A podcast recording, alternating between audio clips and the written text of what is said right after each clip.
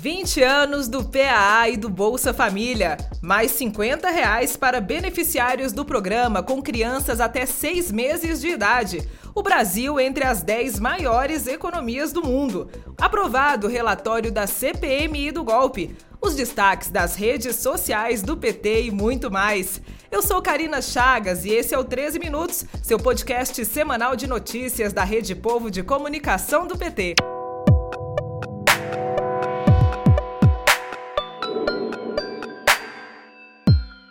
Sexta-feira, 20 de outubro de 2023. Esta produção do PTcast está sendo gravada no estúdio Marisa Letícia. Eu sou mulher preta, meus cabelos são castanhos, na altura dos ombros, estou usando vestido cinza e tênis branco, e as unhas têm a cor que a gente mais gosta, vermelho. Dito isso, você fica agora com um resumo do que foi notícia na Rede Povo de Comunicação do PT. Vem comigo! Na segunda-feira, dia 16, no Dia Mundial da Alimentação, o governo federal realizou um evento no Palácio do Planalto para celebrar os 20 anos do Programa de Aquisição de Alimentos, o PAA. Responsável por tirar o Brasil do mapa da fome em 2014, o programa conta com um investimento de mais de 900 milhões de reais em 2023.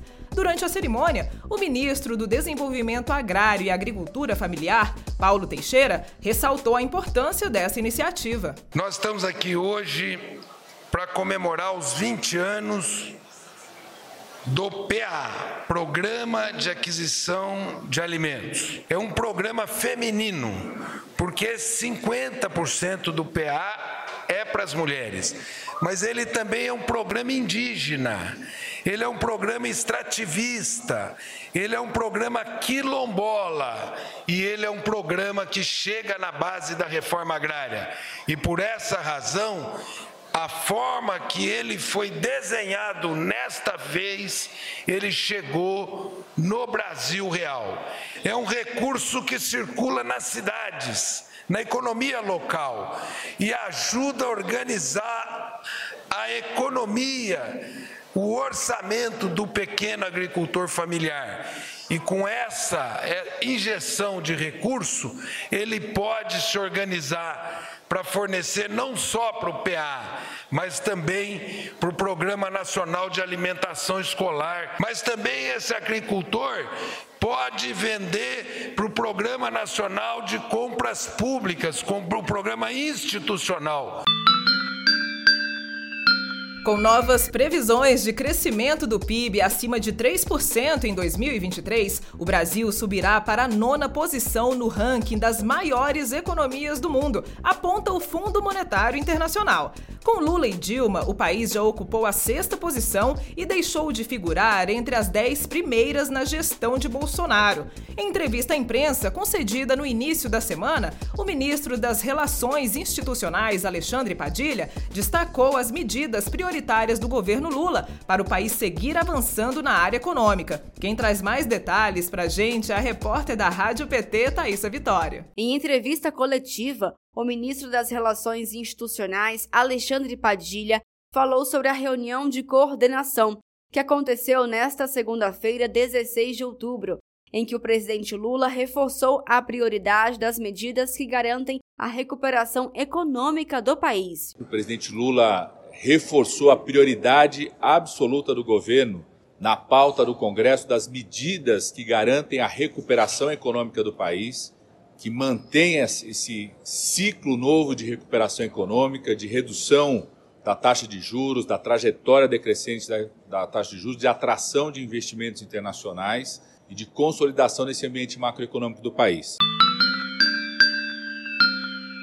Na quarta-feira, dia 18, o governo Lula, por meio do Ministério do Desenvolvimento e Assistência Social, Família e Combate à Fome, o MDS, anunciou o benefício variável Nutris, um pagamento adicional de 50 reais a beneficiários do Bolsa Família com crianças de até seis meses de idade. Foram destinados 14 bilhões de reais para atender mais de 287 mil nutrizes. O editor Fernando Brasil comentou a matéria publicada no portal do PT sobre a importância dessa medida após o abandono da infância durante o governo passado. O Brasil é, registrou aí uma média de 20 mil casos é, em, no ano passado, em média, de mortes por doenças que tinham tudo para ser evitadas, como, por exemplo, a pneumonia e a diarreia. Né? E a gente pensa que, antes mesmo de 2015, o Brasil foi um dos poucos países a atingir ali é, um dos objetivos é, do milênio da ONU relacionados à mortalidade infantil. É, isso antes de 2015 o Brasil já tinha atingido é, essa redução, né? E é isso que o governo Lula começa a fazer agora de novo, que é reverter esses quadros aí que são decorrentes é, de quadros de insegurança alimentar agudo e agudos que foram deixados aí como uma herança maldita do governo Bolsonaro. Ainda na última quarta-feira, a CPMI do golpe aprovou o relatório final sobre os trabalhos do colegiado. A senadora e relatora Elisiane Gama responsabilizou Jair Bolsonaro e dezenas de apoiadores pelo 8 de janeiro e apontou o ex-presidente como autor intelectual e moral da tentativa de golpe, devendo ser indiciado pelos crimes de associação criminosa, violência política, abolição violenta do Estado Democrático de Direito e golpe de Estado. Em entrevista ao jornal PT Brasil, o deputado federal pelo PT de Minas Gerais e integrante da comissão, Rogério Correia, falou que o relatório cumpre a função de fortalecer as investigações que já estão em andamento na Polícia Federal e Supremo Tribunal Federal. Relatório muito denso, um relatório com muitos indícios de que houve de fato o golpe e muitas provas de que houve a tentativa de golpe, melhor dizendo. Né? Uhum. Nós apontamos que havia um núcleo pensante do golpe. Esse é o primeiro ponto que eu diria forte do relatório. Isso vai dar uma força muito grande às investigações que já estão sendo feitas pela Polícia Federal e pelo Supremo.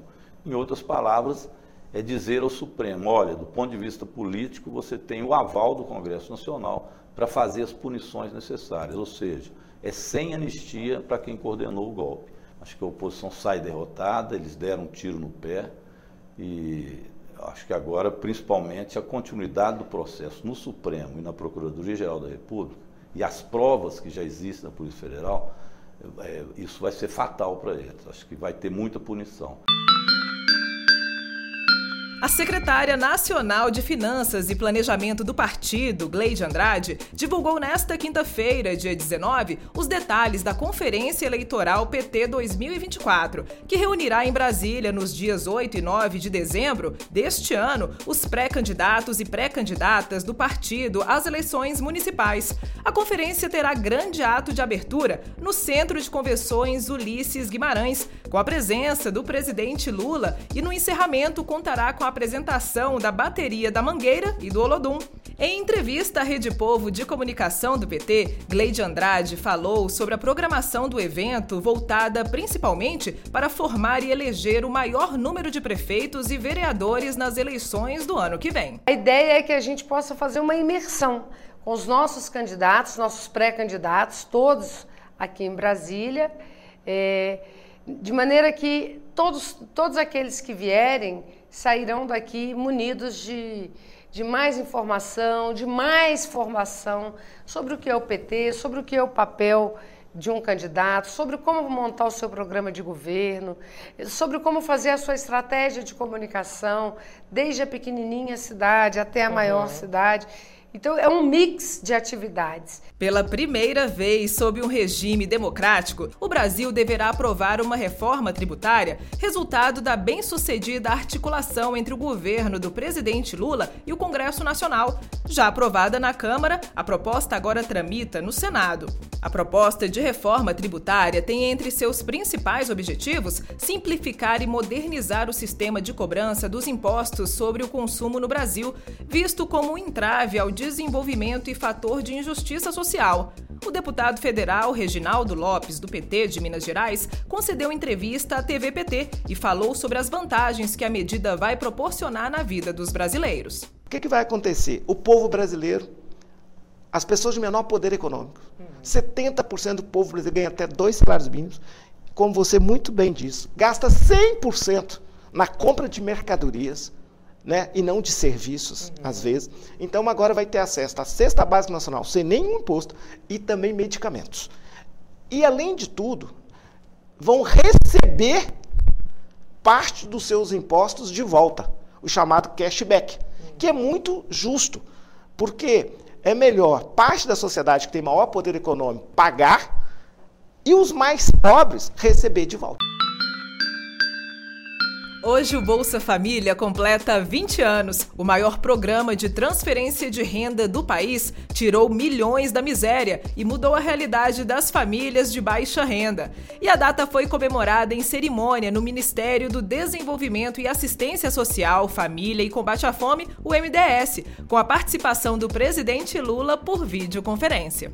Nós temos que adotar um lema um lema que eu penso que é a fotografia, cara, o conceito mais importante do que significa um programa como Bolsa Família. Eu tenho tentado repetir várias vezes a frase de que muito dinheiro na mão de poucos significa concentração de riqueza, significa empobrecimento, significa desnutrição, significa mortalidade infantil, significa fome. Agora, pouco dinheiro na mão de muitos, como Bolsa Família, significa o contrário. Significa possibilidade da pessoa comer três vezes ao dia. Significa possibilidade das pessoas tomarem suas vacinas. Significa possibilidade das pessoas continuar na escola e não permitir a invasão escolar. Significa as pessoas viverem até o máximo, sabe, que Deus permita que a gente viva então, é por isso que a gente tem que adotar o lema: um pouco dinheiro na mão de muitos significa distribuição de renda. Agora vamos saber da Duda Merini, gestora de redes sociais do PT, quais foram as nossas publicações mais curtidas, comentadas e compartilhadas da semana. O que você fala pra gente, Duda?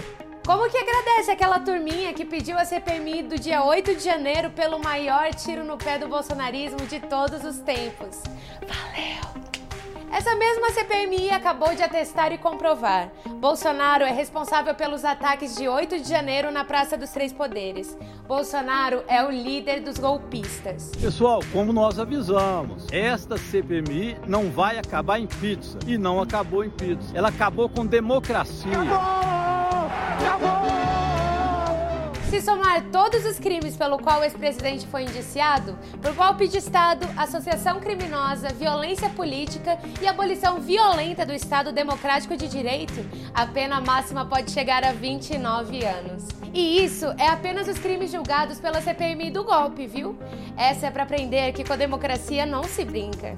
Na postagem do Minuto do Golpe do deputado Rogério Corrêa no nosso Instagram, a Marta comentou: a CPMI não acabou em pizza, acabou em pedido de prisão de golpista. Amamos, Marta. Afinal, a história do Brasil comprova: não podemos permitir anistia para golpistas.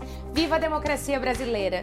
E esse foi mais um 13 Minutos com os destaques dos últimos dias na Rede Povo de Comunicação do PT. Se você ainda não segue o 13 Minutos no seu aplicativo, clica aí no botão seguir para você não perder nenhum episódio. E claro, se você gostou, deixa cinco estrelas pra gente. Aliás, a gente adora cinco estrelas. E faça como a Célia da Silva Feitosa, que deixou um comentário pra gente lá no YouTube, desejando uma boa recuperação para o presidente Lula, ou como o Zé Prates, que escreveu assim: PT de Altamira Pará na escuta. Um abraço a todos os paraenses que sempre nos acompanham. Agora eu me despeço de vocês desejando um ótimo final de semana a todas, todos e todes. A gente se encontra no próximo 13 minutos.